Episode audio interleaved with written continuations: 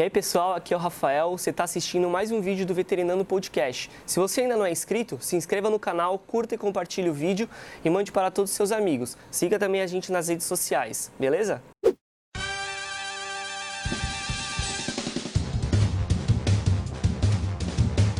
Boa noite, sejam bem-vindos a mais um Veterinando Podcast.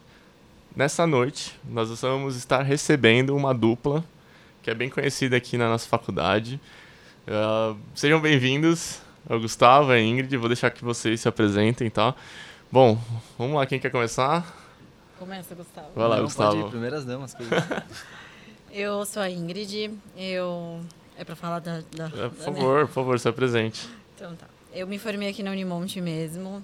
É, era na Unimonte, ainda não era São Judas. Já faz uns 3, 4 anos. E aí eu fui fazer aprimoramento em terapia intensiva. Na verdade, toda a minha faculdade foi dedicada para anestesiologia, que é o que eu trabalho hoje em dia. Mas quando eu me formei, eu acabei tendo a oportunidade de ser contratada como interna numa UTI em São Paulo. Então eu fui lá fazer esse internato, né, esse aprimoramento. Fiquei lá durante um ano, eu também anestesiava junto com o meu chefe da época. E aí eu depois do quando acabou o aprimoramento fui contratada como intensivista, mas nunca foi na- algo que eu fosse apaixonada. Eu sempre gostei muito mais da anestesia. Sim. Aí apareceu a oportunidade de eu ser contratada aqui na faculdade, né, no hospital, lá no CMV, no Centro Médico Veterinário. E aí eu voltei aqui para Santos. E aí depois, quando eu acabei o aprimoramento, eu fiz a, a pós em anestésio. E aí voltei para cá, para minha terra. E aí, Gustavo, e você?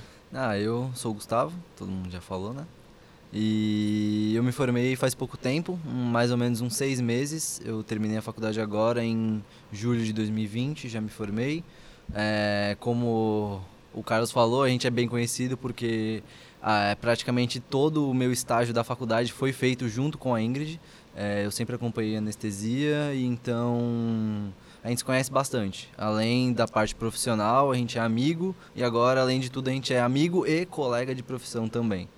É, sempre me dediquei bastante para essa área da anestesia, fora os plantões que eu fazia de noite de auxiliar veterinário nos hospitais, né, daqui da Baixada também, mas sempre voltado muito para a parte anestésica, sempre. Ah, legal. Eu falei isso porque a primeira vez que eu conheci você, principalmente, era ligado ao Gustavo. Tipo assim, não, o Gustavo é estagiário da Ingrid, ele tá É. sempre com ela quando eu entrei na faculdade. Então, pra mim, eu tive essa referência, e o Rafa. E é legal essa interação, porque quando eu entrei na faculdade mesmo, eu falei, nossa, eu- a gente tinha aquela ideia de, tipo, gruda num professor, gruda em alguém e você vai desenvolvendo com aquela pessoa aquilo que você quer. Você mesmo falou agora que desde o início da faculdade você já pensava em anestesia, né? Sim. Então, pra você, você teve essa, essa experiência com alguém, você Sim, acompanhando eu alguém? fiz muito estágio, tanto é que eu falava pro Gu, eu falava, Gu, não fica só comigo, vai fazer estágio em outros lugares. Então, assim, ele ficava comigo, mas ele também fazia estágio com outros profissionais em outros lugares, porque eu fiz muito estágio, então eu queria ver muita coisa. Eu fiquei muito tempo da faculdade aqui no CMV, na época o veterinário contratado daqui era o Rodrigo Melni, que acompanhei ele muito tempo. Só que, em contrapartida, eu também fiz estágio em muitos lugares, fiz estágio em outras faculdades, porque eu queria ver é, realmente outros protocolos, como os outros Certo. profissionais trabalhavam, para eu ter uma visão geral realmente da, da anestesia, né? E aí você passou isso pro Gustavo e ele... Sim. Ah, com certeza. Toda a dica que ela dava eu tentava seguir, na maioria das vezes. É, claro, sempre que eu conseguia fazer um estágio, eu conseguia um estágio. É, como eu já tinha conhecimento, um pouquinho da área, ficava mais fácil de conseguir esses estágios, né? Certo. Até porque eu rodava muito em vários hospitais, tanto nos plantões, igual eu falei já. Uhum. Então, por exemplo, ah, vai ter uma tal cirurgia amanhã. Poxa, mesmo que fosse depois do meu plantão, caramba, é um caso legal. Eu nunca vi um procedimento assim. Pô, eu quero saber como vai ser essa anestesia. Então, tipo, poxa, eu me dedicava um pouquinho a mais, saía de um plantão de 12 horas, muito corrido, muitas emergências durante a noite, Sim. sempre tinha. Então, tipo, eu sempre dava um pouco a mais, sabe? Porque eu sabia que lá na frente a gente ia Isso colher ia esses valer a frutos. pena, né? Ah, com certeza. Bom, então essa parte do estágio, né, que você falou, sempre foi de você, você olhava outras pessoas mais velhas falando, não, você tem que fazer estágio para aprender, ou foi sempre algo que você entrou já sabendo que, tipo, não, eu preciso acompanhar alguém para É. desenvolver alguma coisa, tipo... eu sabia que eu ia ter que fazer estágio.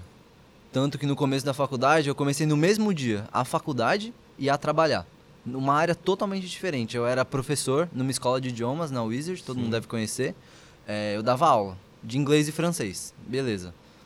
não tem nada a ver Beleza, com veterinário. super natural, né? Não, Inglês e é francês. Não, vou fazer o quê, né? Poliglota, poliglota.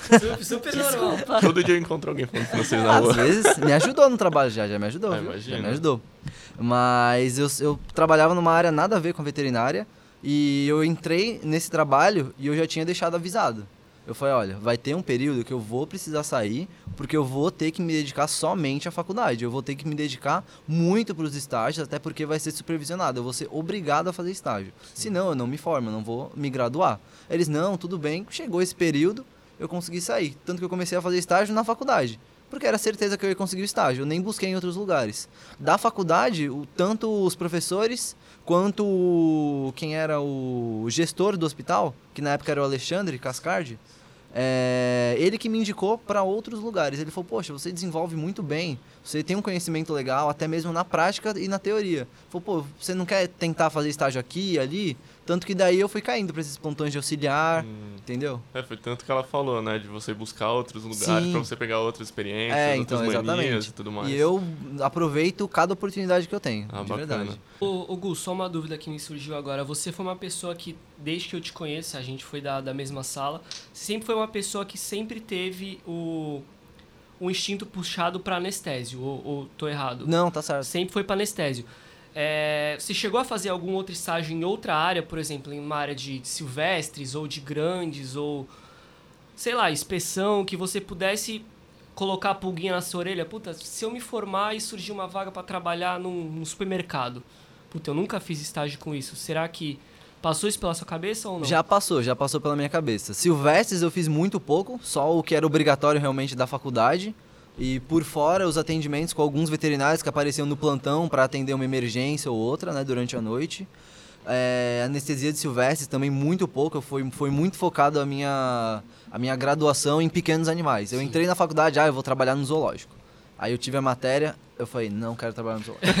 Aí eu falei, vou trabalhar com grandes. Aí eu tive a matéria. Aí eu falei, não vou trabalhar com grandes. E eu já tinha tido pequenos. Aí eu falei, poxa, pequenos deixou muita pulga atrás da minha orelha. Legal. Tanto que tá grudada até hoje. Eu sempre coço. Sempre coço ela. Todo dia. Muito legal. E pra você, doutora, é, como que foi? Como que você entrou na, na área de, de anestésio? Doutora não, pelo amor de Deus. Ah, Então, na verdade, assim, meu tio é veterinário. Então, pra mim foi um pouco mais fácil, porque quando. Antes de entrar na faculdade, eu trabalhei com ele, na, na clínica que ele tinha. Então, eu já estava vendo o que, que eu queria, o que, que eu não queria. E eu achei que eu não ia saber lidar com essa parte de eutanásia. Então, eu sou meio sentimental. Falei, puta, eu não vou conseguir, né? sim. Não, não vai dar certo, eu vou chorar. Enfim, aí até demorei um pouco para entrar. Aí, quando eu comecei a trabalhar com ele, eu falei, não, realmente consigo lidar com isso, é o que eu quero. Aí, entrei na, na veterinária. E aí eu não sabia muito qual área eu queria. Eu comecei a estudar e aí eu acompanhava ele na clínica, mas não era também uma coisa que me chamava atenção. E aí tinha cirurgia na clínica dele e tinha anestesia. Aí eu comecei a olhar o anestesista e falei, acho que é isso. Aí quando eu tive a matéria, eu falei, não, realmente é isso que eu quero. Aí eu até saí da clínica na época que eu trabalhava com ele e fui fazer só estágio na, na parte de anestésio. Então eu nunca tive nem curiosidade de ver nenhuma outra área, porque eu já tinha tido contato com ele. Então eu nem, na, na verdade, eu nem fiz estágio. Do, É, eu não do fiz começo. estágio em nada, assim, em clínica, em nada, só em anestésio. Sim. O que eu sinto falta, eu deveria ter feito pelo menos um semestre de clínica, vai, que é o básico. Quando eu me formei, eu senti um pouco de falta. Entendi. É, e a parte de, de anestésio propriamente dita, assim, é, a sua experiência somente com pequenos animais, ou se chamarem para um zoológico, vem anestesiar, anestesiar um hipopótamo, vamos. Não, não, não, é só pequenos animais. Na pós a gente tem até uma. Na pós, nos estágios, a gente tem uma experiência com grandes, com cavalo, mas nunca foi minha praia, assim. Legal. É, nunca. Tanto Sempre é foi que. bem direcionada. É, até na época que o Porto estava no septo, ele falava, ah, eu preciso anestesiar não sei que bicho. Eu falei, gente, eu não anestesio esses bichos. não sei, não conte comigo, assim, eu até posso ajudar, mas minha praia é cão e gato. Tá bom. Agora uma questão que eu tenho com, pro Gustavo até, que é um receio meu. Como é que foi a sua primeira consulta como doutora, né? Ah. Depois de formado, o que, que você sentiu, né? Ah, eu. Bom, a primeira consulta foi um pouco tensa, assim. Ah, a gente lembra da graduação, de tudo do estágio, nossa. Mas claro, quando é a gente que é responsável, é totalmente diferente. No estágio a gente fazia tudo, desde a anamnese até aplicar alguma medicação. Mas claro, sempre sob a supervisão do médico veterinário. Mas naquela ali, eu era o médico veterinário já. Aí eu falei, hum. A responsa era toda tua. A responsabilidade estava toda na minha mão. Mas ainda bem que foi tudo tranquilo, foi só uma vacina, então deu tudo certo. está vivo, está vivo, Ah, gente, está vivo. Graças a Deus. É o importante. E, Igu, puxando por, por essa linha, é, mais falando pelo fato da gente se conhecer já há bastante tempo assim, é, a gente geralmente ganha apelidos dentro da, da- dos lugares onde a gente trabalha. E aí me pediram para perguntar em relação se tem algum apelido, tem alguma coisa que, que o pessoal te chama, assim, não tô entendendo porque você já tá dando risada. Né? Eu tenho algum apelido, Ingrid? Tem. Não fui eu que dei o apelido, o apelido dele é Coelho, mas não fui eu que dei Você apelido. quer explicar? Você Porque... vai ter que explicar por quê. Querer eu não quero, mas eu, eu explico. Na época do estágio na faculdade, tinham dois veterinários, né? Que eram os mais responsáveis pelo hospital mesmo. O gestor, que é o Alexandre, que eu já citei, e o outro era o Rodrigo. É, E geralmente eu fazia estágio só durante a semana. É, mas como eu já conhecia mais a rotina do hospital, sabia onde ficavam as coisas, ah, Gustavo, tem como você vir no sábado para ajudar? Que o pessoal do sábado é novo, eles não entendem muito onde estão as coisas, tipo, o local, né, um- como fazer, como aplicar, aí você já mostra para eles e me ajuda também. Eu falei, ah, tudo bem, eu venho. Então, geralmente, quando acontecia alguma coisa, vai, uma emergência, tipo, eu ia na farmácia e pegava tudo bem rapidinho. Então, me chamavam, tipo, ele começou a falar, ah, é coelho, é coelho, é coelho, ninguém nunca entendeu. Aí toda vez eu tenho que contar essa história quando escutam me chamarem de coelho. Aí todo mundo fica abismado, tipo, coelho? Por que coelho? Aí eu, não, gente, é por causa disso, disso e disso. Ah. É essa a história. entendi. Agora todo Ficou mundo bem já sabe. explicado, né, gente? Vamos lá. Vamos continuar então. É, e você tem, tem interesse em fazer alguma pós-graduação? Você tem isso em mente? Tem a área que você quer? Agora você está atuando somente em clínica, né? Eu não sei se você vem acompanhando algumas cirurgias, se vem realizando algumas cirurgias. E o que, que você pensa de, uma, de, um, futuro para você que já, já é formado? Sim, eu pretendo fazer uma pós-graduação, sim. Tanto que eu já pesquisei vários lugares para fazer.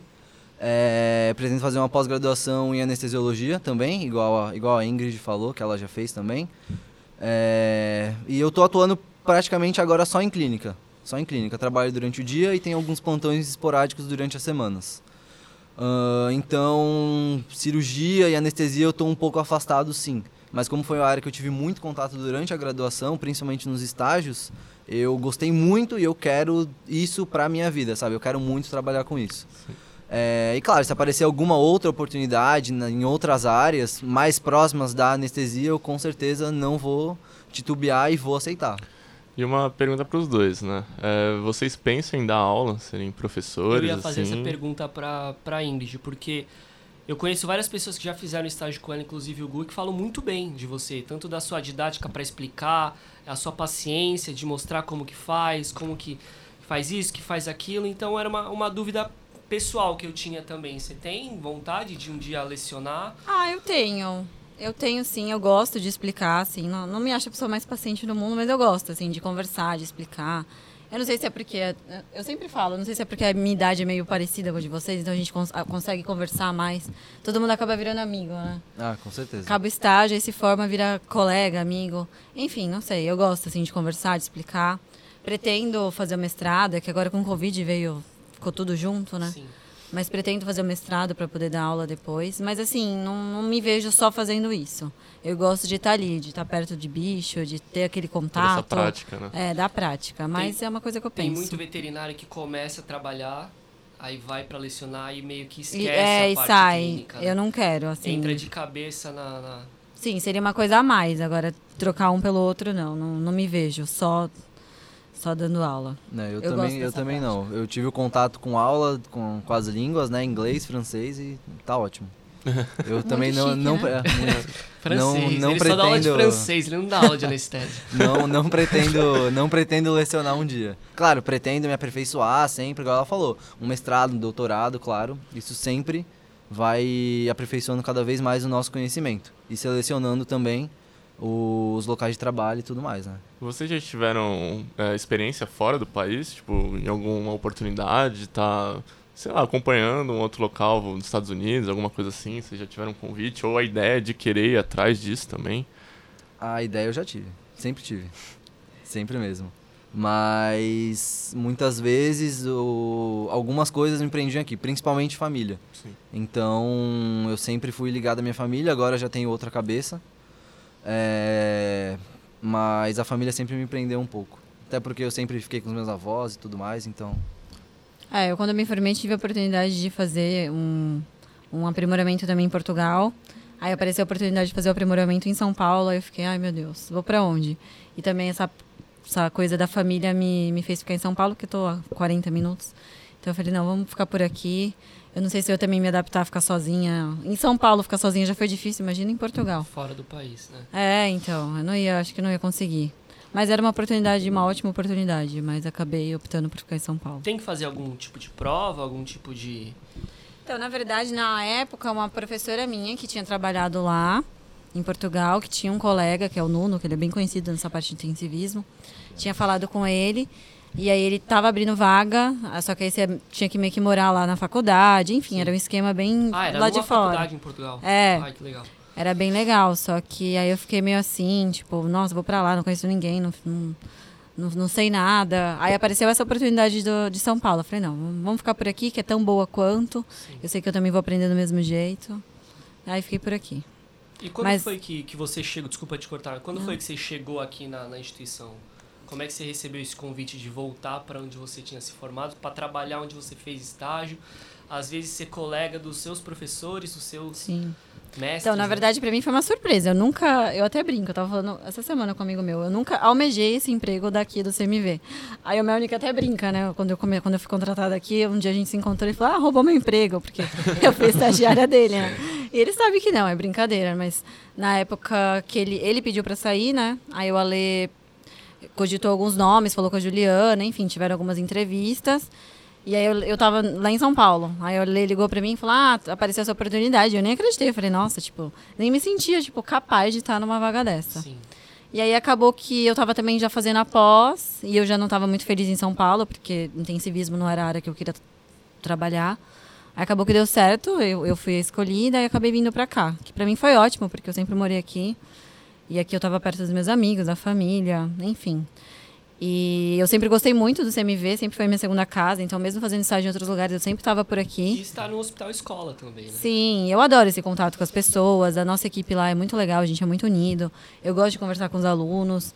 É, eu já fui uma de vocês, né? Então, para mim, é, é, eu sei como que é, então para mim é um pouco mais fácil. Então, assim, é uma oportunidade única. Eu realmente amo esse emprego. Não puxando o saco porque eu tô aqui. Mas eu realmente gosto É muito de estar você aqui. gosta. Meu, eu, eu falo assim porque eu fiz estágio muito mais no Septas, foi uma opção minha, do que no CMV. É, e o pessoal brinca, né? Os, os alunos falam, ah, tem uma rixinha entre os dois, um é de ar-condicionado, outro gosta do mato, não sei o quê. Pra vocês, o, o, cara, o, o jeito do estagiário é, se dar bem no CMV, conseguir absorver muito mais informação, tipo, depende de aluno para aluno, vocês veem uma característica em comum de quem gosta de estar lá ou não? É como, assim, é como se cada um apresentasse uma característica diferente que complementa o ensino para eles. Tipo, como é que é para vocês? Eu vejo que o aluno que já sabe qual área que ele quer, ele é muito mais focado. Então você vê que ele está ali, ele já tem uma noção do que ele está fazendo e ele só quer meio que aperfeiçoar isso. Então é muito mais fácil. Mas também tem aluno que está quase se formando que não tem certeza. Então fez estágio em vários lugares e está ali para conhecer. É, não sei, a maioria que faz estágio de anestésia acaba gostando, mas às vezes acaba indo para outra área. Mas eles sempre gostam de ter esse contato. Mas realmente, o pessoal que faz estágio no Septas é totalmente diferente, né? Às vezes não tem esse tato com cão e gato, é, é, é diferente. Eu também não sei lidar com esses com os bichos de lá, então cê- é, eu acho que vai muito do foco da pessoa. Então eu, eu, como foquei muito em pequenos e o povo que foca muito em silvestres acaba ficando meio perdido quando tem que ter contato com a outra área, né? Mas Eu falo isso porque a primeira vez que eu fiz estágio no, no logo na primeira semana eu fui frequentar o CMV, porque tinha questão de raio-x e tudo mais. Meu, foi muito engraçado, porque a gente chegou todo sujo, cheio de lama, porque no dia tava chovendo, e ver todos eles limpinhos ali, uniformizados, foi muito engraçado. A reação, o impacto que a gente teve, né? Mas, meu, uma coisa que eu queria perguntar pra vocês, já que vocês têm essa, esse intuito da anestesia, foi muito mais por uma questão da matéria, a anestesia em si, ou foi um conjunto da obra? Porque a gente tem muito disso, de ouvir que o anestesista é um veterinário muito completo, que ele tem que ter várias áreas ali em mãos e um pensamento muito rápido, né? Como que é pra vocês? Tipo, na graduação foi foi só em anestesia ou vocês foram somando isso ao longo do tempo? É, eu, como a gente estava conversando um pouco antes de começar, né? Eu comentei que eu gosto muito de trabalhar, tipo, sob pressão, sabe? Tem que tá bom, tem que funcionar, tem que pensar rápido para resolver algum problema. Eu, eu gosto, eu funciono muito bem assim. Então, foi uma área que me atraiu por conta disso, desse pensamento rápido, desse raciocínio, tanto clínico quanto cirúrgico, hemodinâmico, tudo que você tem que pensar sobre um paciente ali que está na mesa. É, e qualquer coisa que acontecer com ele, você tem que estar tá ali para resolver. Porque o cirurgião não tem como tirar a luva dele e resolver para você. Você tem que ter tudo na ponta dos dedos, bem afiadinho. Mas eu acho que depois que eu tive a matéria, me abriu muito os olhos.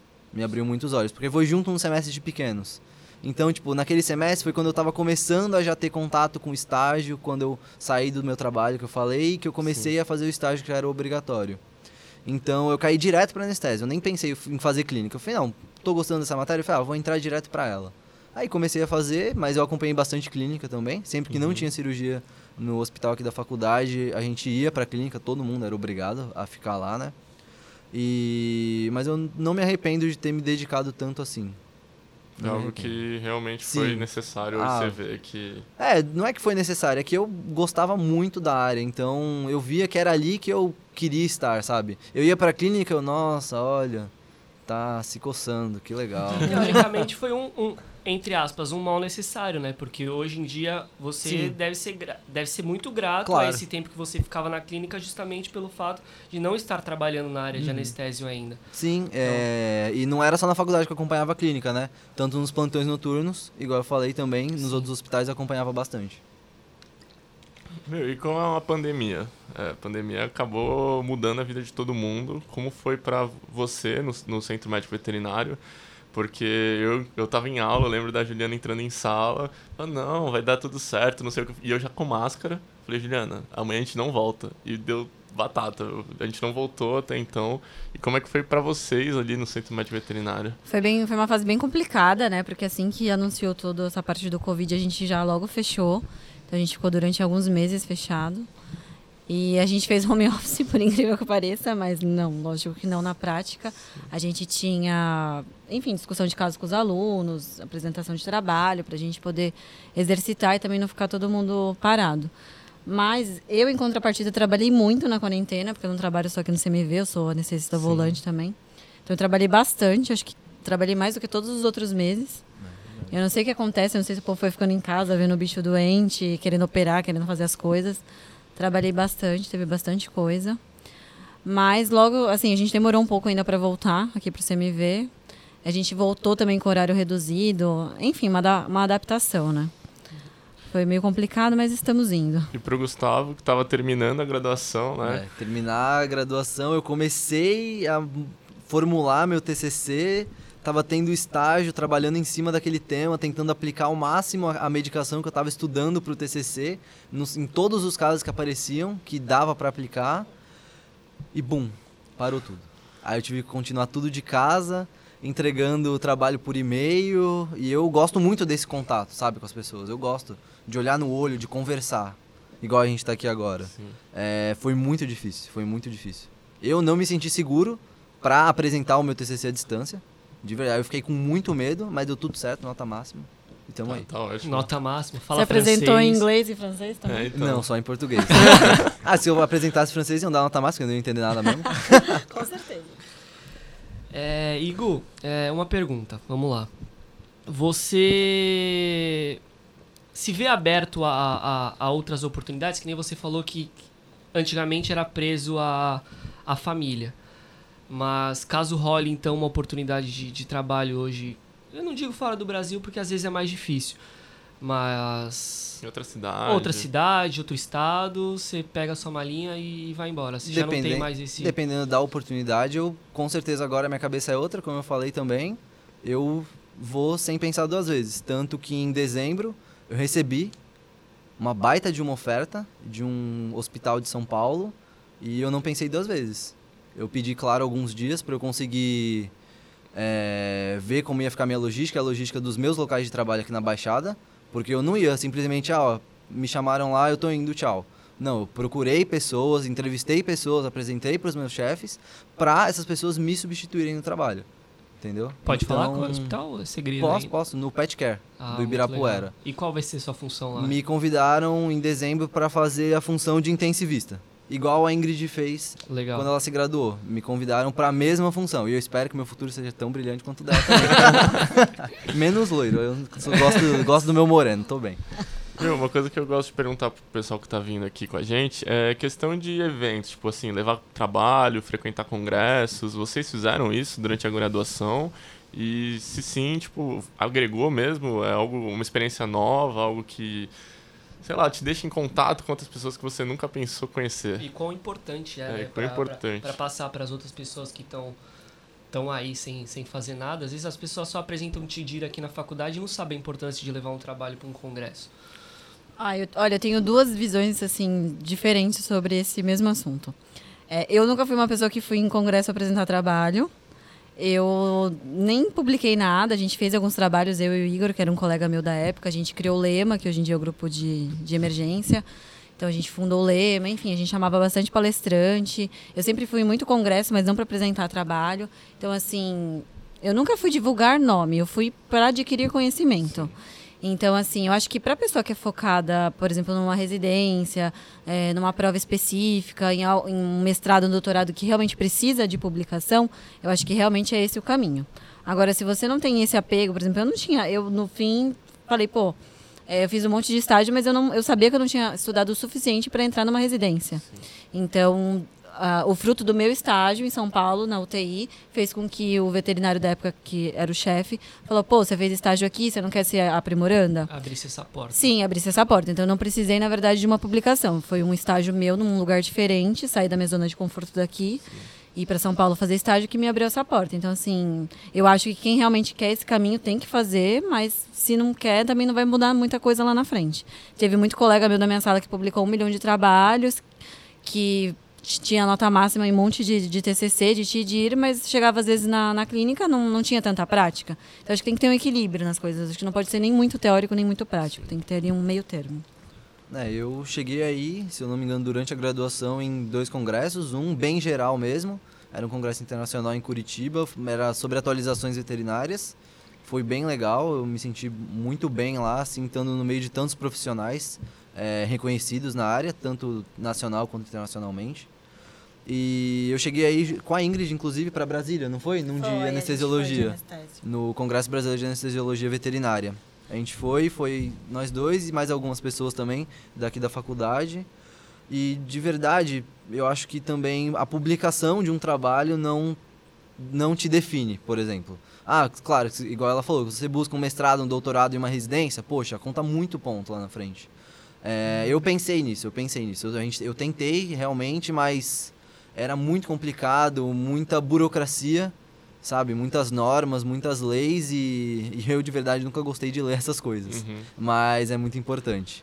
Então eu falei, poxa, eu não vou fazer um trabalho meia boca. Já que tem que saber tudo, eu falo, pô, eu vou começar o projeto e alguém dá continuidade. É muito geral- tempo dedicado, né? É Você muito tem tempo que- dedicado. Você tem que largar toda a sua vida para poder se dedicar a, ao, ao objetivo, Sim, né? Ao objetivo, Sim. que é crescer cada vez mais academicamente. É. E, e tem muita gente que não, não quer isso, que nem vocês. É, a Ingrid já já está bem é, consolidada no, na, na zona onde ela quer estar. Acredito que vá buscar coisas novas e atualizações. Mas ela tá bem, que nem ela falou. Ela nunca não teve trabalho publicado, não teve nada. Mas ela tá bem e é uma ótima profissional. E eu acredito muito nisso que vocês falaram também, na parte de. Como, como é que eu vou dizer? É, de colocar na balança. Eu não posso ser tão. é, tão estudioso né? na parte de teoria de, de publicar, de estudar, disso e daquilo. E também não posso deixar a prática, porque hoje em dia a gente sabe o quanto um estágio é, é importante. A gente não pode ser aquela pessoa que passa madrugadas e madrugadas estudando. A gente pode passar madrugadas e madrugadas fazendo um plantão. Isso eu acho que, que é muito importante. Tem sim que colocar na balança, porque tem muita gente que tira 10, 10, 10, 10, chega na hora de se formar e não sabe para onde ir. Eu, Sim, eu que vejo muita gente. É, acho que o importante é sair da zona de conforto, né? Independente do que. Não precisa sair da zona de conforto, por exemplo, publicando um trabalho. Vai fazer estágio num lugar diferente, Sim. né? vai fazer, por exemplo, um plantão, trabalhar como auxiliar. Tudo isso vai te agregar também tanto conhecimento quanto você publicar apenas um trabalho. É, depende Acho muito que do foco, né? Desculpa Sim, cortar, não, mas falar. eu ia falar que a minha experiência com o congresso foi assim. Eu a gente, aqui na nossa área é muito mais pequenos, a gente ainda tem um contato com selvagens e tudo mais, mas a gente não tem grandes. Tipo, eu pelo menos na minha graduação, meu grandes é praticamente teórico, né? Então, eu falei, eu vou num congresso de grandes para conhecer. Eu fui até acho que foi Foz do Iguaçu. Nossa. Teve um congresso lá em Foz do Haja Iguaçu. vontade? Meu, foi muito legal. Tinha uma banquinha de chopp grátis que eles davam. Olha, foi uma experiência muito sensacional. Sensacional. Não, brincadeira, mas tipo assim, a gente, eu entrava nas palestras e eu falava, meu, o que, que é isso que eu tô vendo, aqui? cara? Eu, eu olhava assim, a gente recebia um. A Um folder, é, um folder assim que falava quais eram as palestras e tipo eram várias as áreas. E uma daquelas que eu mais acompanhei foi inspeção. Que na minha cabeça eu nunca tinha parado pra pensar que o veterinário faria aquela, a- aquela área, né? Tanto que foi algo que quando eu voltei eu comecei a questionar mais os professores, a conseguir um estágio nessa área. Então, tipo assim, foi uma experiência muito bacana, não só pela parte do estudo, mas o convívio com outras pessoas ali. É, tomar chopp com gente que eu nunca imaginei conhecer era bem engraçado naquele momento. E ainda mais tinha um cara que vendia um sofá que você enchia com vento. Aí ele demonstrou pra gente lá naquele momento e eu, eu me apropriei. Eu fiquei deitado ali, fiquei um tempo ali experimentando o sofá e, tipo, meu, foi muito legal. Mas o que, que o sofá tinha a ver com o congresso? Ele tava vendendo, ele tava vendendo pro estudante, ele tava na frente da banca do Ah, chopp. entendi. Aí. ele Ah, já devia ter é, tomado um gênio. pouquinho de chopp a mais. Ó, É, vou eu já experimentar tava cansado. De... Foi no final do congresso também, foi no último dia, pra deixar claro. Aí vá no congresso e acompanhe todas as, as palestras. Mas quando teve a experiência, o cara encheu lá o sofá. Falei, ah, deixa eu experimentar isso aqui. E deitei, fiquei ali um bom tempo até o pessoal vir me retirar. Mas deu tudo certo no final. Bacana, bacana. Foi uma experiência Eu que eu voltei que bem. esse negócio do congresso é muito legal, principalmente quando você já tem uma área em mente. Eu sempre tentava ir em muitos congressos, porque são os melhores professores, os melhores veterinários sobre aquele assunto, sobre aquela área. Reunidos. Reunidos, então você tem que, tipo, é aquela coisa, quem não é visto não é lembrado. Então você tem que ir lá, não puxar saco, porque eu acho que o caminho do puxar saco nunca funciona. Eu não tenho nem vocação. Mas acho que você ir lá, tipo, querer fazer um estágio, querer ficar perto, isso faz uma, uma grande diferença lá na frente. Demonstra interesse, né? E te abre portas. Sim, te abre não. portas. Você fala, puta, esse cara é bom pra caramba nisso, eu quero fazer estágio com ele, eu quero ir lá, eu quero perguntar se ele faz um trabalho comigo. Isso é bem interessante. E muitas vezes essas pessoas te abrem mais portas. É. Igual essa oportunidade que me apareceu em São Paulo em dezembro. Quem me abriu essa porta foi a Ingrid. Uma amiga dela, não sei da onde que elas se conhecem, trabalha lá e é coordenadora da UTI. Legal. Ela perguntou pra Ingrid se ela conhecia alguém que tinha interesse em trabalhar na área. Ela me perguntou se eu queria. Eu falei, poxa, claro, uma oportunidade dessa não se Eu acredito fora. muito nisso também, nesse lance de. Se você quer ser lembrado, você esteja nos lugares onde você quer ser lembrado sobre aquele determinado assunto. Porque eu vejo. Eu vejo muitas pessoas que vão deixando currículo em vários lugares, em vários, em vários lugares, e são, às vezes, é, colocados atrás de pessoas que não têm um currículo tão bom, mas que são indicados de alguma pessoa que já é influente naquele lugar. Então, por um lado é triste, mas por um outro lado, essa pessoa que foi indicada, ela correu atrás, ela tem por que está sendo citado naquele momento. Ó, esse cara, ele não te trouxe currículo, mas ele é muito bom para essa vaga. E eu acho que as pessoas elas são introduzidas no mercado de trabalho hoje em dia, é, em determinadas empresas, mais por indicação do que por entrega de currículo ou de papel. É, mas eu acredito que essa indicação foi construída com o tempo, né? O caso do Gustavo acompanhava quanto tempo você ficou acompanhando Olha, a Ingrid o tempo aqui? total de estágio, se eu não me engano, foi metade da graduação, dois anos e meio. É, então, então é um tempo que vai construindo e você viu a maturidade dele mudando, né? Sim. Você acompanhou tudo Não, isso. isso da indicação, é, é- foi a minha vida, foi isso. Sim. Eu fiz o estágio na UTI, aí ele abriu a vaga pra mim, aprimorando, ele falou, ah, eu já te conheço, você não quer fazer? Cuidado que ele vai roubar tua vaga aqui. Olha lá, de Esse tempo. ciclo igual pode igual dar- tu roubou do Mel, rou- roubou do Mel e vou roubar E eu tô esperando o meu presente de Natal da indicação. e aí ele falou, pô, já que você já fez estágio aqui, não quer ser, eu fui a primeira aprimoranda dele. Aí fui pra lá, em contrapartida eu já tinha feito muitos anos de estágio aqui, aí o Ale já me conhecia, sabia que eu tava lá. Aí quando eu acabei lá, ele falou, pô, você acabou aí em todos os meus anos de estágio aqui, ele falou, pô, já te conheço. Então é isso, você conhecer, você saber como a pessoa trabalha, a dedicação dela, também não adianta só conhecer, né? Tem que saber como que ela trabalha, o que, que ela faz, o quanto ela se dedica. É porque é o seu nome também que tá junto, né? A Sim, indicação leva o seu nome. Sim. E Pelo o- amor de Deus, hein, Gustavo? Não, imagina que isso. Tá dando tudo certo. E o Gustavo, quando ele chegou no primeiro dia, você lembra desse dia? Você lembra como é que Não, foi? a foi, foi ela que chegou, porque eu fazia estágio com quem ela roubou o emprego. Ah, Eu não Entre aspas. emprego. É, eu já fazia estágio com o Melnick também, tanto que eu tive muito pouco contato com ele. Sim. Claro que se a gente se vê, ele lembra de mim, a gente já participou de alguns simpósios em São Paulo, na USP juntos, já encontrei ele lá várias vezes. E eu comecei a fazer estágio com ele aqui no hospital, só que infelizmente acho que ele tava pra. Acho que tava acabando o contrato dele, ou ele tava se dedicando mais à clínica dele, né? Uhum. Então ele infelizmente precisou sair. E aí a Ingrid entrou. Aí começou o nosso contato. Tanto que tinha uma outra estagiária que era próxima dela já. Elas já tinham se conhecido da época da graduação da Ingrid, inclusive. Ah, Mari? Isso. Ah, sim. Legal. É, foi exatamente isso. Aí desde então a gente manteve contato, tanto no estágio. Do estágio, depois de um tempo, a gente começou a. Todo mundo junto. Ah, vai ter uma confraternização. Ah, vamos, vamos. Aí fazer a confraternização do hospital, todo mundo junto.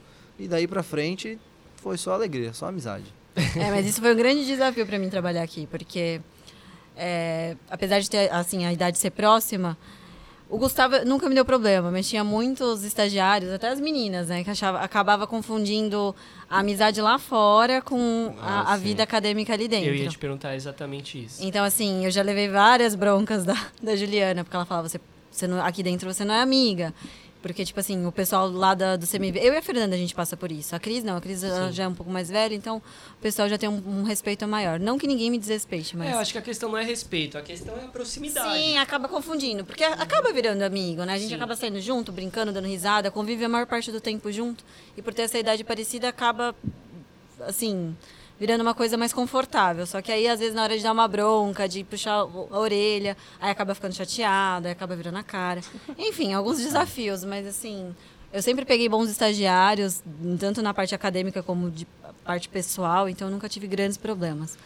Mas eu e a Fernanda, a gente já levou algumas bronquinhas por ser amigo dos estagiários. né? Mas sempre que tinha que ouvir, ouvia e tentava melhorar na próxima. Ah, ficava chateado? Ficava, pô, ninguém quer levar bronca, né? Ninguém quer falar, tipo, ó, você errou. Ninguém quer ouvir isso. É, mas a gente tem que. Mas, as coisas, sim, mas a gente tem que então. ouvir. É. Isso eu também, eu. Bronca Eu- em forma de construção. Né? Sim, claro. É uma, não é uma bronca, você tem que levar como uma crítica construtiva. Sim. É pro seu futuro, entendeu? Você vai fazer aquilo no seu futuro, não adianta. E eu pego no pé.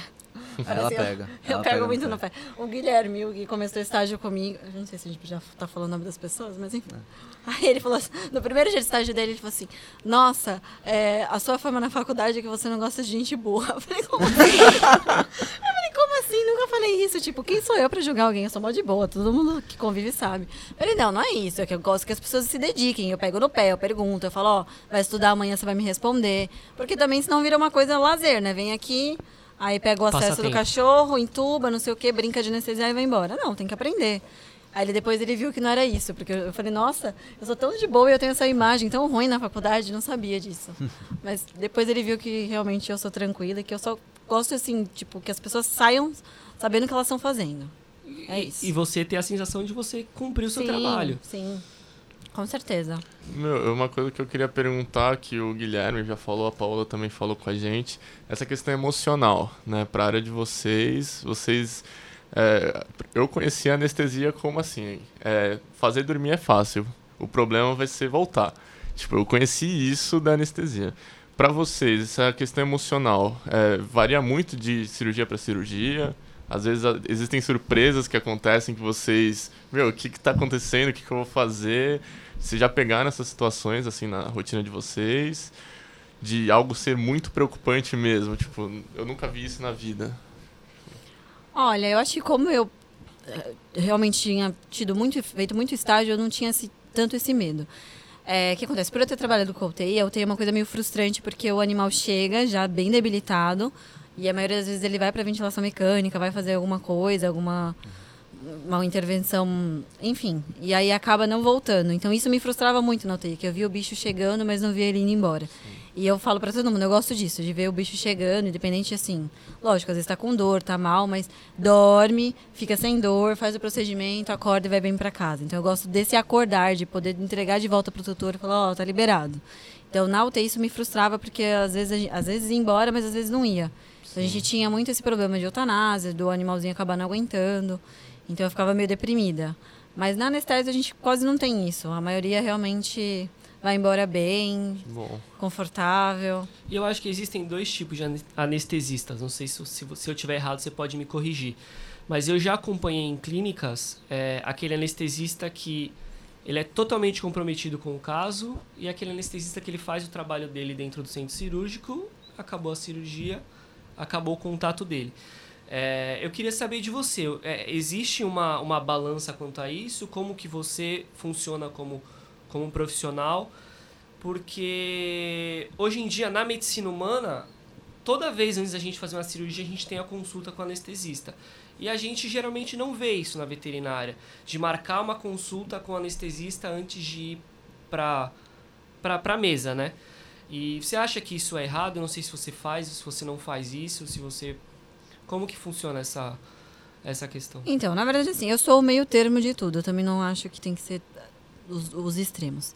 É, quando eu entrei na- no CMV, realmente não tinha essa parte assim do, do contato, do histórico. A gente acabava conversando, né? Eu, na época do estágio também, a gente chamava o tutor, o animal, perguntava, ah, comeu, ah, não sei o quê, já fez alguma cirurgia, uma conversa ali informal e já entrava. Como eu fiz após estágio na USP, eles têm um questionário com o tutor. Então eu falei, pô, aí eu pedi autorização e, e implantei esse questionário aqui. Então quando o tutor vai assinar lá a autorização, ele já preenche esse questionário. Já para facilitar até a nossa vida e para eu saber um pouco do histórico desse animal. Como a gente não tem essa conversa antes igual na medicina, eu acho importante a gente saber o histórico desse paciente. Até porque assim, é o seu nome, você tem que ver todos os exames. Eu sou bem chata, principalmente aqui no CMV, porque é um hospital escola. Então, assim, eu não entro sem exame, eu quero saber o histórico. Se não fez jejum direito, vai volta para casa. Então, sempre tem algumas, algumas briguinhas, porque eu sou chata. Eu falo, não, ah, eu não gostei desse exame, eu acho que tem que medicar primeiro, depois vai voltar. Porque, assim, eu prefiro que volte outro dia, eu prefiro que es- espere mais um pouco. Eu consigo conversar com o doutor, sempre explicar, eles nunca ficam bravos, mas eu prefiro fazer meu trabalho direito, do jeito que eu gosto, para ter o resultado que eu espero. Então, eu sou um pouco chata com as coisas. Agora, na rua isso é mais complicado, porque na, na rua, como volante, a gente depende muito do clínico. Então, o clínico que vai marcar, o clínico que vai ver os exames. Então, na verdade, ele manda mensagem e fala: Ah, você tem horário quarta? Tenho. Você chega lá, ele já viu a maioria dos exames, às vezes eles te mandam, às vezes não. Então, você muito, tem que muito confiar no, no cirurgião e no clínico na rua. Então, assim, eu tento acompanhar, eu pergunto depois se está tudo bem, se foi embora bem. Mas na rua, quem realmente faz esse pré e pós-operatório da cirurgia É e da clínico. anestesia é o clínico, né? Então a gente fica meio de mãos atadas. Bom, eu tenho uma pergunta, mais curiosidade minha, porque que- coisa de vó, porque a gente, eu acho que não sei quanto tempo, mas antigamente o, o pessoal tinha aquele receio de levar um animal mais velho para cirurgia, com aquela história, "Ah, ele não vai aguentar a anestesia. É, hoje, com o avanço de tecnologia, o que, que vocês têm a dizer pro pessoal, né? Tipo, qual o nível de segurança que a gente tem hoje com os medicamentos, equipamento, enfim. O que, que vocês veem hoje na, na prática de vocês? É, tanto eu com a rotina de clínica mais intensa depois de formado, né? É, muitas vezes, é, alguns diagnósticos são de tratamento cirúrgico. Ai, não, mas já tem 16, 16, 18, 20 anos, ah, não vai aguentar uma cirurgia. É, claro, a gente tenta conversar com o tutor e explicar, ó, a cirurgia vai acontecer assim, assim, assado. A gente explica tudo de uma forma mais simples para eles entenderem e fala sempre dos exames que é sempre a principal parte, junto com a clínica do paciente. Se clinicamente ele está bem, poxa, vamos realizar os exames? Um de cada vez, pelo menos, ó, tá clinicamente bem, vamos fazer os exames. Ah, nossa, os exames estão bons. Ah, aqui precisa medicar um pouco, igual a Ingrid falou. Vamos medicar e quem sabe a gente não pensa na cirurgia daqui umas duas, três semanas, repete esse exame, ó, melhorou, dá para entrar hoje, vamos. Ah, vamos marcar para amanhã então. Assim, Ah. É, eu acho que a gente tem que se espelhar na medicina nessa, nessa situação. É, quantas pessoas de 80, 90 anos fazem cirurgia, né? Então eu não sei por que, que tem esse mito de ah, porque idoso é, vai, vai morrer, não vai aguentar anestesia. A gente ainda escuta muito isso. E sempre quando eu vou conversar com o tutor antes da anestesia, eu falo, olha, é, os aparelhos, as medicações são iguais, a anestesia inalatória de humano, é, é o mesmo esquema. Toda anestesia tem risco, tanto a nossa, né, quanto a deles. Então, assim, é a minha frase de eleição quando eu vou começar uma conversa para explicar como funciona a anestesia. Então, assim, é o que o Gu falou. A gente tendo o respaldo dos exames, estando tudo ok, esse animal estando bem, estável. Nem sempre ele vai estar estável, mas, assim, os exames estando ok, dando uma segurança para a gente entrar, realmente não tem por que esse fator da idade. É, é igual a gente tem que. É o que eu falei, a gente tem que se esperar na medicina. Eles entram com paciente de 90 anos que tem que operar. Realmente, se for uma situação que tem que fazer. Agora, lógico, não tem porquê, na minha opinião, a gente fazer uma cirurgia num animal de 20 anos para tirar, vai, uma verruga. Eu acho que tem que ter um, um meio termo ali, tem que ter um bom senso para a gente poder ter uma- um bom resultado, né? É, exatamente. Salva alguns tratamentos cirúrgicos, igual eu falei, por exemplo, ah, só vai melhorar se operar. Então a gente vai ter que entrar o exame estando bom ou ruim. A gente vai ter que dar o nosso jeitinho, o nosso jeitinho para tentar controlar esse paciente nessa anestesia. O a gente vai ter que balancear existe, o máximo mas possível. é melhor tentar do que... Sim, tipo, é melhor tentar do que, poxa, a gente podia ter tentado. Aí a gente fica com aquele peso, o tutor fica com aquele peso, todo mundo vai para casa arrasado, sabe? Tá, legal. E uma questão que a gente vê hoje é a profissionalização da medicina veterinária, né? A gente conversa isso com todos os convidados, né? Que hoje o, o animal em si deixou de ser só o animal. Ele é o filho hoje, né? Muita gente deixa de ter filhos para ter os animais. Né? E a responsabilidade que a gente está carregando hoje, vocês hoje na prática e a gente quando terminar aqui a graduação, é algo que pesa muito mais, né? E exige muito mais atualização. É, vocês têm todo esse. Eu não sei se na anestesia tem isso. Esse, esse link com outros profissionais de falar, olha, assim tá dando certo, esse medicamento não tá dando tão certo. Como é que é essa troca de informação entre vocês? É, existe isso ou não é mais restrito? Existe um ciclo mais fechado? Porque pra gente, pelo menos na clínica, a gente vê que tem alguns, alguns veterinários que trocam informações entre si, mas tem gente que, que prefere não. O que eu acredito é a minha verdade e pronto, acabou. É, eu acho que assim, na anestesia vai muito assim da, da sua escola, do que você segue, né? Por exemplo. O- a, a anestesia em si é uma coisa muito individual, né? Então cada um tem seu protocolo, seu jeito de trabalhar. Ah, eu gosto do jeito que o povo da USP trabalha, ah, eu gosto do jeito do povo da Unesp. Então cada um se espelha no que acha melhor para si, né? É muito diferente? Tem, tem extremos ou, ou não? Olha, tem bastante coisa diferente. Principalmente quando você vai nos congressos, que você vê que tem aqueles, aqueles, aquelas mesas redondas, aí você vê o povo, tipo, com uma teoria, o outro com outra, e eles, assim, tem uma rixa. Parece que não, mas tem uma rixa. Cada um tem, assim, um jeito de pensar sobre alguns assuntos específicos, sobre alguns projetos, alguns trabalhos, enfim. É, você vê isso realmente no congresso. Mas... Você vê eu- muito bem nos congressos. É, Muito bem no de, mesmo. Cori- no- no de Brasília teve, né? Um... Eles não ficam num sofazinho de ar bebendo cerveja. Não, sempre tem ali, né? o- É quem fica são os graduandos só. É. Sempre tem, assim, tipo, ah, a simpatia geral, mas eles Sim. têm essa, essa rixinha. Mas aí vai de onde você fez estágio, do que, que você gosta, assim. Não acho que você tem que ser também, ah, meu Deus, só gosto do jeito que o povo da USP trabalha. Não, você tem que ver um pouco de tudo e você montar o seu jeito de trabalhar. Forme o seu né? gosto Sim, eu, eu falo, não tem receita de bolo, eu falo pra todo mundo. Por isso que eu falo pra ir ver outros profissionais, porque eu trabalho de um jeito, outro anestesista trabalha de outro, eu gosto de um fármaco, outro anestesista não gosta, gosta de outro, e assim vai. Na anestesia, a gente tem mais contato com o povo da cardio, né? Porque acaba a gente tendo que saber as coisas, medicações, como que tá esse coração, enfim. Lá no CMV a gente sempre conversa muito, né? Acho que tá tudo muito ligado, né? Mas eu acho que a clínica ainda tem contato com todas as áreas. Agora, o, as outras especialidades fica ali mais no, no Mais cantinho. restrito. Sim, é, e eu acho que mais puxando para a parte clínica agora, igual você falou, também, por exemplo, a questão de se atualizar, né? Ah, ó, eu sempre uso X medicamento para isso. Daqui uns anos aparece um medicamento um pouco mais eficaz, entendeu? Que, poxa, o custo é parecido, o que custa você tentar alterar a sua forma de tratar tal patologia? Entendeu? Legal. E agora você entrou nessa parte de custo, né? A gente escuta muitos tutores reclamando de preço.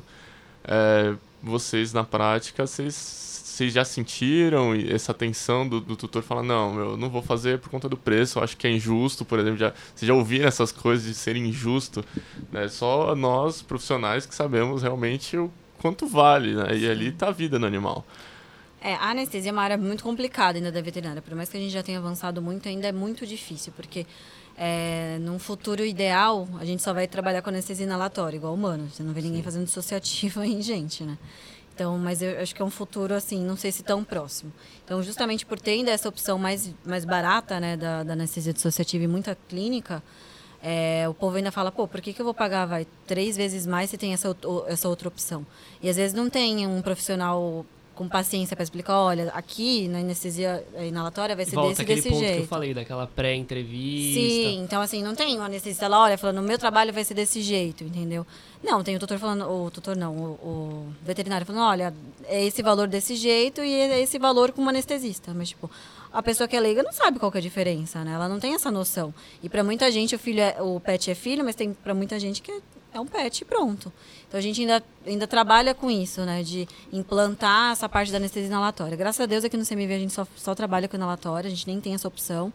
E eu espero que num futuro próximo a gente consiga ser assim em todas as clínicas, só trabalhar com inalatória, mas ainda temos a dissociativa, né? Anestesia geral na. Eu acho que a galera de Silvestre sofre muito desse lance que você falou agora, do o pet é filho, só que tem alguns que não. É muito mais fácil quando você pega um hamster com mega tumor em, em cabeça ou em, em membro e você ir lá no, no, no, pet shop e comprar um hamster de 20 reais ou você pagar 500 reais numa cirurgia, 400 reais numa cirurgia para salvar o animal. Então, é, é, eu acho que é aquilo que a gente vem conversando durante. É, que a gente vem falando durante toda a conversa. É, é questão de, de adaptação. Adaptação e, e evolução, tanto do, do, dos tutores quanto dos profissionais. Sim. Vai do apego também do, da pessoa sim, em relação sim, ao pet, sim. né? É, e tanto essa, essa questão do preço também entra como uma especialização. Por exemplo, eu acabei de me formar a minha anestesia é 300 reais. A da Ingrid, que tem pós-graduação, fez residência, é, trabalhou fora do país, se especializou, mestrado, doutorado, ela não vai cobrar 300 reais na mesma anestesia ela, claro, ela tem que subir o preço dela. E também os profissionais que chamam ela vão ser mais seletivos, igual a gente falou no começo também. Vai, se, vai selecionando seus locais de trabalho. Esse, essa questão de valor, é, vocês estabelecem, existe, por exemplo, uma tabela que, pelo menos na OAB, eles colocam alguns preços fixos para os profissionais estarem cobrando. A gente na veterinária tem isso ou é muito mais de custo de cada um, tipo... Olha, essa parte de custo na veterinária é bem difícil, porque como toda profissão tem, tem profissional de todo tipo. Então vai ter o, o veterinário que cobra 200 reais uma anestesia e tem o veterinário que cobra 500. Então, assim, eu sempre tento ficar ali no meio termo, tanto é que, assim, tem umas amigas minhas que tão, são donas de clínica, e eu falo, olha, o valor é esse, eu tento me espelhar nas pessoas que eu fiz estágio, que tem um valor próximo a isso, lógico que o meu não é igual, sim, mas é sim. próximo, até porque eu também não acho que eu sou, vai, não desmerecendo, mas tem muita gente que se forma, não faz um curso, não faz nada, ah, quero ser anestesista, vai lá, compra o aparelho e começa a anestesiar. É, eu não, não, não sou ninguém para julgar, mas eu também não acho certo. Eu acho que você se a gente quer ser valorizado, se é, a gente quer se espelhar na medicina, valorizar. a gente tem que se valorizar. Então, meu, vai fazer uma pós, vai fazer alguma coisa, vai fazer um mestrado, vai fazer um aprimoramento, vai se especializar naquilo para depois trabalhar com aquilo. Então, infelizmente, na veterinária, nossa realidade é essa. Você se formou, você gosta daquela área, você compra suas coisas e vai trabalhar. E aí você acaba, às vezes, até cobrando mais ou até ganhando mais daquele veterinário que foi lá, estudou não sei quantos anos, gastou não sei quantos mil reais de pós. Então, assim, é bem difícil. Não, não existe um padrão. Ah. Não existe um. Ah, eu só vou te contratar se você tiver pós. Esse seria o mundo ideal, mas não é. É muito então... mais uma questão de vou acompanhar o que o mercado está pagando do que realmente algo estabelecido é pela. E não é culpa do tutor de chegar e falar, ah, eu vou naquela clínica porque lá é 200 e eu não vou nessa porque é 500. Eu acho que é culpa do dono da clínica que está contratando alguém que está cobrando um valor X por um profissional que ele sabe que não vai dar tudo que, que aquele animal merece. Então Com a culpa certeza. não é do, do tutor que não quer pagar tanto. Eu acho não, é, essa é uma das minhas brigas. eu tenho uma amiga minha que, que tem uma clínica para grande, eu falo, você tem que repassar isso pro tutor, é que ela fica meio que com medo de cobrar. Eu falei, não tem que ter medo de cobrar, entendeu? Lógico, ninguém vai ser abusivo, ninguém vai não, é um valor normal do mercado, mas não adianta a gente é, ser muito, muito abaixo disso, senão a gente está se desvalorizando, entendeu? E outra, profissional para cobrar valor mais baixo nas coisas, vai ter em todas Sim. as áreas possíveis é. do, do, do, mundo. E tem muita clínica que pega dinheiro em cima também. Ah, seu preço é quanto? 200 reais? Eu vou falar para ele 350, que é o do 200 para ela, 150 para mim e, e feito isso. É o que você falou, para mim é quem vende a cirurgia, a anestesia é o clínico, é, é o, o dono clínico, da clínica, sim. entendeu? Ele vai falar, olha, aqui custa 800 reais, ah, mas ali na esquina custa 500, tudo bem. Mas meu profissional, ele é qualificado, Exatamente. ele é pós-graduado, meu cirurgião também, a gente trabalha com esse esse material, meu, você quer conhecer meu centro cirúrgico? Ele é dessa forma. Então, assim, é tudo uma conversa, é tudo uma, acaba sendo uma venda, né? Sim. Mas tem veterinário que não, pra que, vai, fazer, vai fazer isso? Ah, não, tá bom, te faço 500 também, eu chamo ali o anestesista de 200 e o cirurgião de 300. As especializações começaram agora a engatinhar e começar a ter importância, né, dos, dos médicos veterinários estarem indicando, ó, vai procurar tal especialista, porque antigamente o médico veterinário, pelo menos a minha avó conta, né, de, tipo, a gente chama só para levar para para enterrar, porque era, era isso antigamente, né? E hoje a profissionalização está dando uma, um nível muito a mais e a gente está caminhando como se fosse a medicina, né? Sim. Sim, é exatamente vocês. igual. Ah, desculpa. Não, cortar, Não, mas vai é igual a Ingrid falou também. É, você tem que vender os seus profissionais, né? Não adianta. Eu sou clínico, em alguns lugares também, e, meu, às vezes realmente precisa de um tratamento cirúrgico. Poxa, eu tenho que falar. Eu falo que não sou eu que faço cirurgia, eu sou clínico ali. Ali eu sou clínico. Quem é o cirurgião é X. Quem é o anestesista é Y. Eu mostro, eu falo, eu converso. Claro, eu já tenho experiência na área da anestesia, eu falo como funciona, converso sobre todas as indicações desse procedimento, contraindicações, explico, estando tudo bem nos exames e tudo mais. Entendeu? A gente tem que conversar, a gente tem que puxar a sardinha pro nosso lado também. Por quê? separando, né, as Sim, casinhas. tem que separar as casinhas, entendeu? Eu sou o clínico, senhora. O cirurgião é X, o anestesista é Y, eles vão dar andamento no caso a partir de agora. No pós-cirúrgico, a gente acompanha a evolução, com certeza. Ah, legal. É, a gente tem que rezar pra veterinária evoluir, né? Porque tem muita gente, muito veterinário que ainda tá lá, em 1930. Ah, porque antigamente não tinha anestesista, era só o esteto, não tinha monitoração. Tá bom, mas agora tem monitoração. Agora a gente tem um monte de coisa. Então, assim, a gente tem que ah, falar, olha, não, a gente tá ah, atualizando, a medicina atualiza, a gente também tá chegando Sim, lá, né? sim. Só que se a gente ainda ficar com essa cabeça, ah, porque antigamente só tinha esteto, tá bom, mas Hoje em dia vamos atualizar, né? Mas é, é bem Quantos animais se perdiam antigamente e hoje em dia? Quantos Sim. animais Em perdem? Tem que quantos pensar nesse anos, né, contexto os animais todo. morriam antigamente. Tem tudo isso, né? Sim. A importância que se dava ao animal. Meu, eu acho engraçado que a gente estava conversando até sobre questão de convênio para animal, né? Hoje começa a ter essa parte que tecnicamente a medicina já reclama, né? Muitos médicos reclamam de convênio, mas por outro abre uma outra porta de facilidade, de começar a ter algo certo, né? O pessoal começar a entender que realmente vale a pena, né? Então é uma, uma caminhada longa que a gente tem aí, talvez. Espero que todo mundo esteja vivo para ver isso, mas É, vamos ver, Eu acho né? que é um futuro distante, mas nem tanto. Eu acho que com essa com essa paternidade que os tutores estão criando com seus animais, eu acho que eles é um negócio que tá longe, mas não tá não é um- um- uma distância que nem você falou de nós não estarmos mais trabalhando. Eu Sim. acho que, que é algo mais mais recente. Assim. Vamos acreditar, né? Claro. É, eu acho que justamente o que me encantava também ir para São Paulo foi porque o Gustavo vai ver isso. Na UTI a gente tem todos os aparelhos, todos os recursos, tipo, tudo muito parecido com uma UTI de gente. E, inclusive o valor é um valor alto, a diária. Então acho que é a, é a parte da, da veterinária que você fica mais próximo da medicina. Isso me encantava muito. Então eu até brinco, todo mundo tinha que ter a matéria, eu acho que tinha que ter emergência na graduação. Tinha que ter um contato com o intensivismo, porque ali é o que a gente tem mais próximo da medicina. Então a gente tem todos os recursos, tem tudo. E isso acaba encantando e dando uma ponta de esperança de tipo, um dia a gente vai chegar lá em todas as áreas da, da veterinária. Legal. Muito bacana. Queria agradecer vocês dois por estarem aqui, aceitarem o convite, de ter participado. Espero que vocês voltem para a gente conversar outras coisas também. Então, muito obrigado. Vamos estar encerrando esse programa, viu? Prazer foi nosso. Nada, que isso, Tchau, gente. tchau pra é vocês, gente. Tchau, tchau. Valeu, Sextou. gente. Até a próxima.